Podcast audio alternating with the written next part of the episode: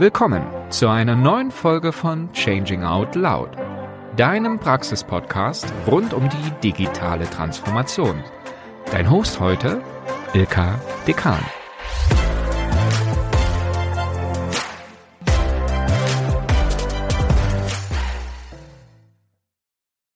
Heute zu Gast bei Changing Out Loud ist die Trend- und Zukunftsforscherin Sabine Koppe.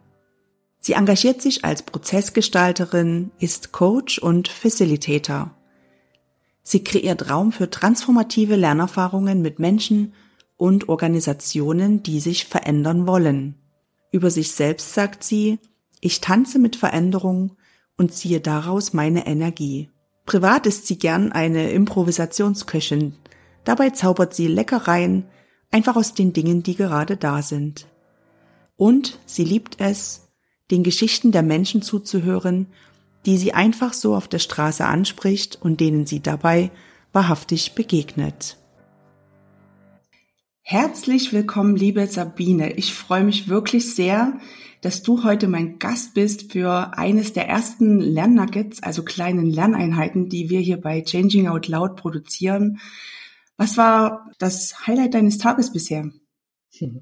Ja, hallo Ilka das Highlight meines Tages, der ist ja noch nicht so lang, aber ja, erstens scheint die Sonne und zweitens habe ich heute Morgen um 5.30 Uhr schon eine Yoga-Session mit mir selber gehabt und ja, das ist ein, ein kleines Highlight des Tages. Also bist du gut in den Tag gestartet sozusagen mit Entspannung? Ja, sehr. Entspannung und Fokus. Entspannung und Fokus ähm, klingt sehr gut gerade bei dem Thema ähm, digitale Transformation ist ja wichtig, dass man auch Fokus behält. Ähm, was ist denn eigentlich das Ziel? Erzähl uns doch mal kurz, was hast du eigentlich für eine Verbindung zu Transformationsthemen? Hm. Ja, Transformation und ähm, digitale Transformation beschäftigt mich ja sowohl persönlich im privaten als auch im beruflichen Kontext.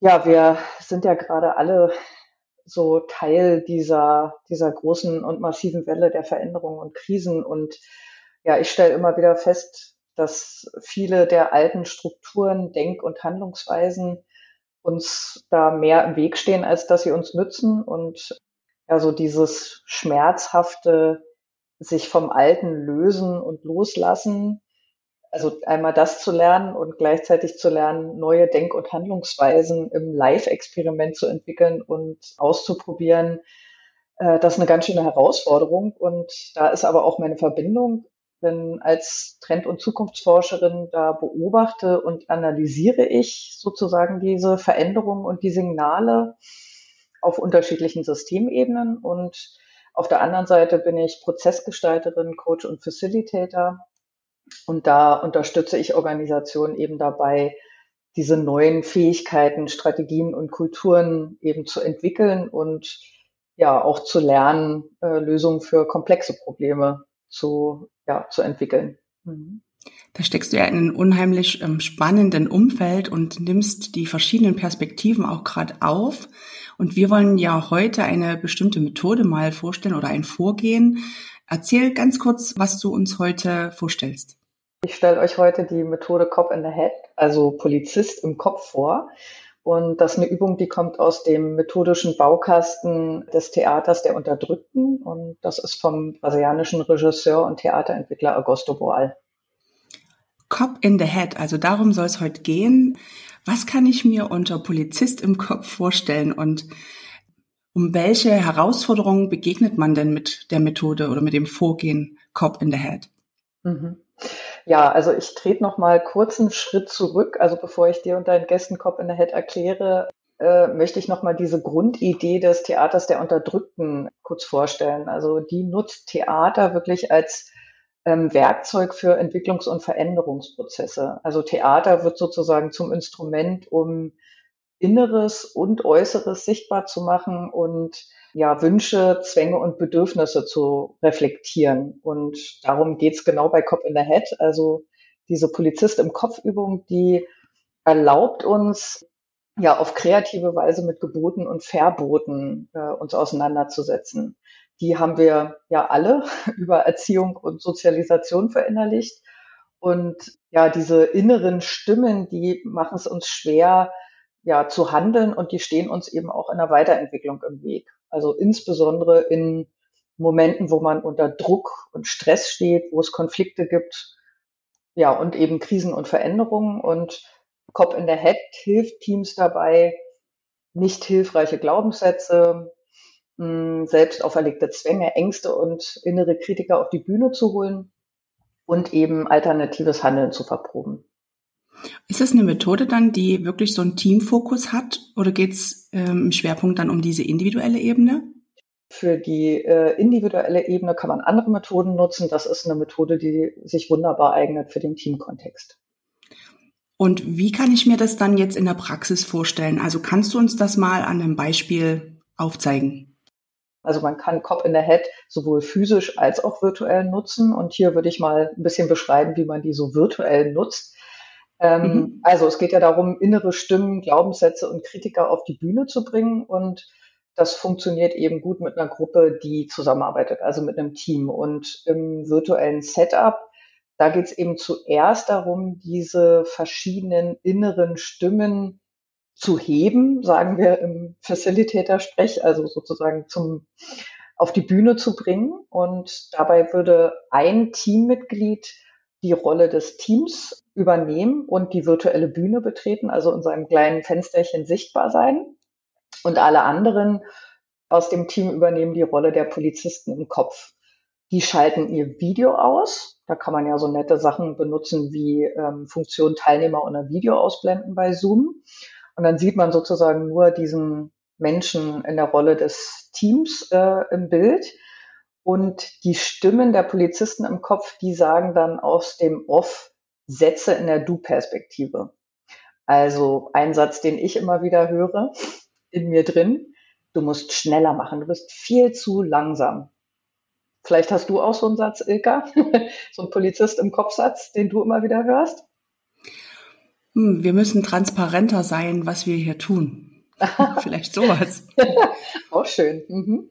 Ja, derjenige in der Rolle des Teams, der ist erstmal quasi still und lässt erstmal die Sätze auf sich wirken.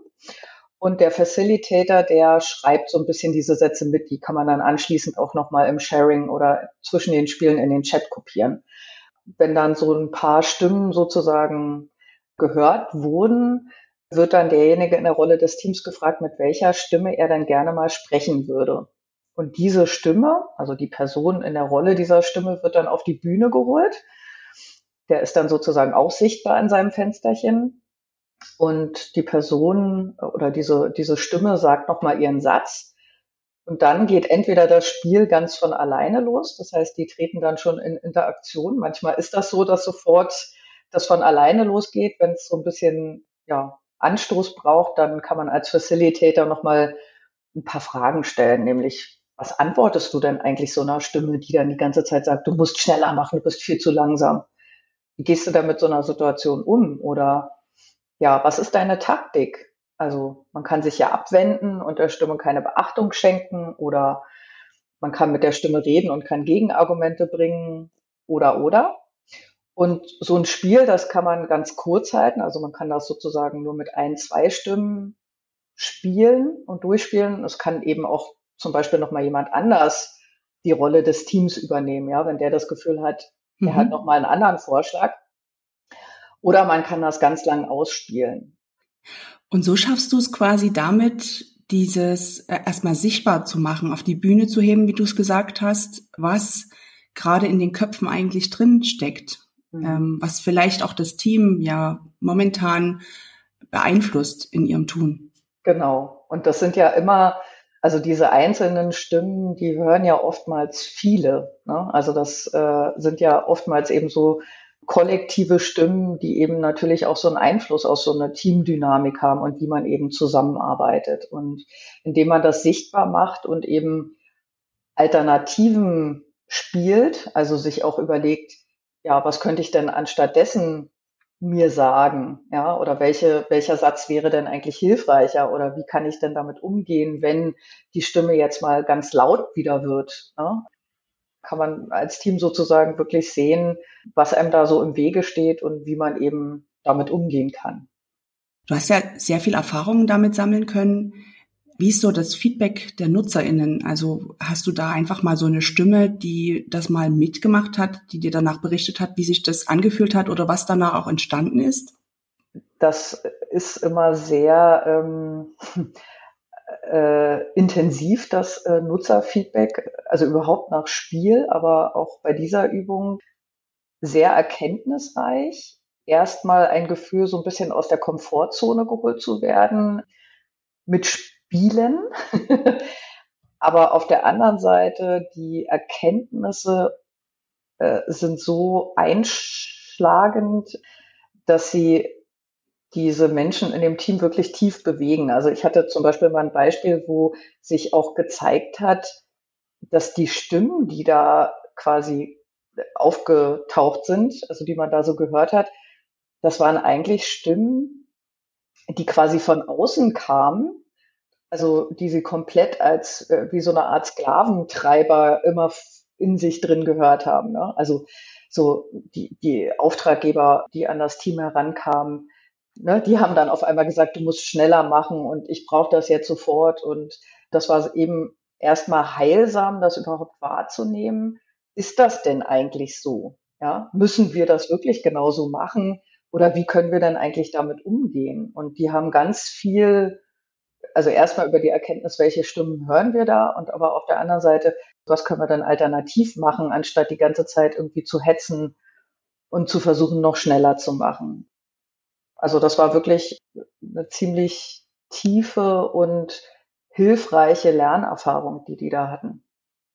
Und spannend finde ich ja, dass du sagst, manchmal ist vielleicht die Realität ganz anders als das, was man denkt, was vielleicht noch um einen drumherum ist. Also manchmal sind es halt wirklich nur diese, diese Stimmen im Kopf, die vielleicht sogar noch woanders herrühren. Also wenn ich so an persönliche Glaubenssätze denke. Ja. Ja. Das ist ja vielleicht dann nochmal ein spannendes anderes Thema. Ähm, genau. Gibt es denn bestimmte Rahmenbedingungen oder was sollte man beachten, wenn man Cop in the Head nutzt als Methode für sein Team? Ja, also ich finde es wichtig, Teilnehmer auf so ein Rollenspiel einzustimmen. Ne? Also Spielen ist ja nichts, was wir so natürlicherweise mehr machen, außer man hat irgendwelche Theater, äh, oder hat das mal gemacht und hat Bühnenerfahrung, aber das haben die meisten von uns eben nicht. Und für viele ist das wirklich eine Überwindung. Und es mhm. gibt so drei Dinge, die ich machen würde, auch je nachdem, mit wem ich so zu tun habe. Ja, zum einen Spiel als Prinzip zum Beispiel in so einem Workshop einzuführen, also zu sagen, wir nutzen Serious Play also wir sprechen nicht nur und nutzen unser rationales Denken, sondern wir nutzen die ganze Bandbreite unserer Intelligenz und Tools, also auch den Körper. Und ich würde immer kontextualisieren, also sagen, warum nutzen wir eigentlich Spiel und Rollenspiel und warum macht das Sinn? Denn über Spielen und Rollenspiel kommt man durch die Verkörperung an das Unbewusste ran. Und über das Spielen kann man eben ausprobieren, experimentieren, man kann erspüren und erfühlen, wie es eben gehen könnte. Und ich finde, das ist eben was, was man eben so in diesen klassischen, ja, ich sage jetzt mal klassischen Workshop-Methoden und im rationalen Diskutieren eben nicht erreicht. Und ich würde immer Warm-up-Übungen machen. Also ich würde die Leute so ein bisschen sanft dahin führen.